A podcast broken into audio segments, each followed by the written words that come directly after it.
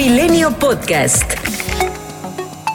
La Organización Mundial de la Salud ha declarado el riesgo de la nueva variante de COVID-19, denominada Omicron, como muy alto. En un informe sobre esta nueva cepa, la OMS llama la atención sobre las elevadas mutaciones de Omicron, con potencial de ser más resistentes a la vacuna y más contagiosas. Pese a que la OMS solicitara a todos los países aumentar las medidas de vigilancia, aquí en México el presidente Andrés Manuel López Obrador aseguró que no hay motivo de preocupación ante esta variante, pues aún no se tiene mucha información al respecto. No hay elementos para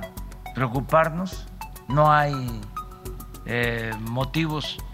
de riesgo de acuerdo a los reportes que me han entregado los especialistas que sí hay mucha información en los medios que no debemos de espantarnos porque hay bastante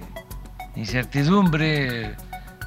información no confirmada. La red de laboratorios de vigilancia epidemiológica reportó que México está libre hasta ahora de la nueva variante de COVID-19 denominada Omicron, pero presenta una tasa elevada de contagios por Delta que ha llegado a un acumulado de 18.230 casos. La farmacéutica Pfizer comenzó a trabajar en una nueva versión de su vacuna contra el COVID-19, dirigida específicamente a la variante Omicron, en caso de que la actual no sea lo suficientemente eficaz contra esta variación, aseguró el director ejecutivo de la farmacéutica estadounidense, Albert Bourla. El gobierno de la Ciudad de México no cerrará las actividades económicas ante el surgimiento de la variante de coronavirus Omicron,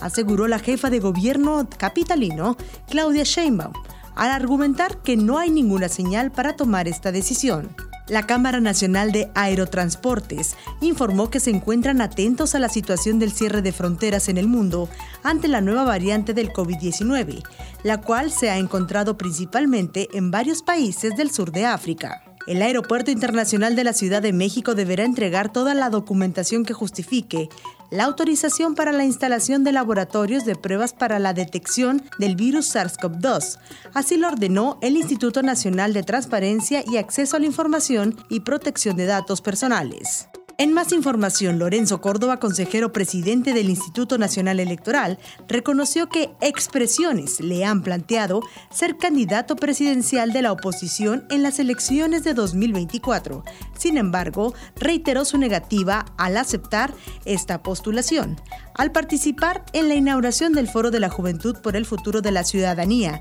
en la Feria Internacional del Libro de Guadalajara, Córdoba Vianelo sostuvo que será presidente del INE hasta abril de 2023, como está establecido su cargo, y después volverá a dar clases en la UNAM. Primero se exageran en muchas de esas notas, este, ha habido expresiones que lo han planteado, pero he sido muy claro y contundente en mi respuesta, ¿no?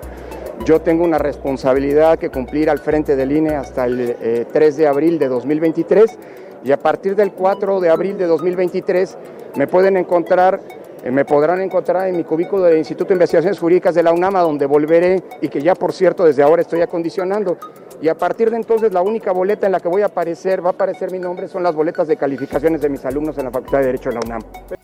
El presidente de la Junta de Coordinación Política del Senado, Ricardo Monreal, refrendó la amistad de México y Arabia Saudita y confió en que, con la estrategia de diversificación y apertura de ese país, así como con la nueva visión de desarrollo impulsada por el presidente López Obrador, se pueden profundizar lazos bilaterales, políticos y económicos.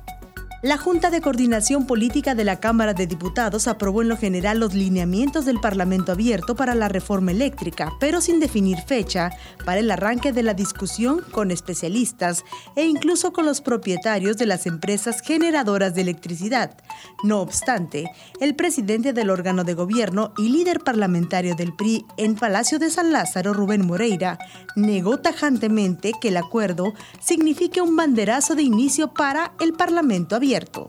un juez de control impuso prisión preventiva justificada a Julio César Serna, ex jefe de gabinete en el gobierno de Miguel Ángel Mancera, por probable participación en el delito de enriquecimiento ilícito, por lo que va a permanecer en el reclusorio norte. Por su parte, el coordinador del PRD en el Senado, Miguel Ángel Mancera, dijo que las detenciones de ex colaboradores durante su gestión como jefe de la Ciudad de México, la más reciente la de Julio Serna, ex jefe de su gabinete, tienen tintes políticos. Un juez federal vinculó a proceso a José Luis Hernández López, el Bad Boy o Avatar, quien presuntamente es el pionero en la utilización de explosivos en drones, mismo que entregaba al cártel de Santa Rosa de Lima y que tras la captura de José Antonio Yepes Ortiz, alias El Marro, se unió al cártel Jalisco Nueva Generación. Este martes a las 12 del mediodía, tiempo del este de los Estados Unidos, arrancará la audiencia en la que el juez Rudolf Contreras de la Corte del Distrito de Columbia en Washington sentenciará a la mexicana Emma Coronel, detenida desde el 22 de febrero tras aterrizar en un aeropuerto de Virginia. La fiscalía del caso sugirió un castigo de cuatro años de prisión, cinco años de libertad supervisada y una multa de millón y medio de dólares para la acusada. El 10 de junio del 2021, Coronel se declaró culpable de tres cargos, conspiración para distribuir heroína, cocaína, marihuana y metanfetaminas para importarla ilegalmente a los Estados Unidos, conspiración para cometer lavado de dinero y por involucrarse en transacciones y negocios con un narcotraficante designado, es decir, su esposo Joaquín El Chapo Guzmán. Milenio Podcast, en portada, historias que se escuchan.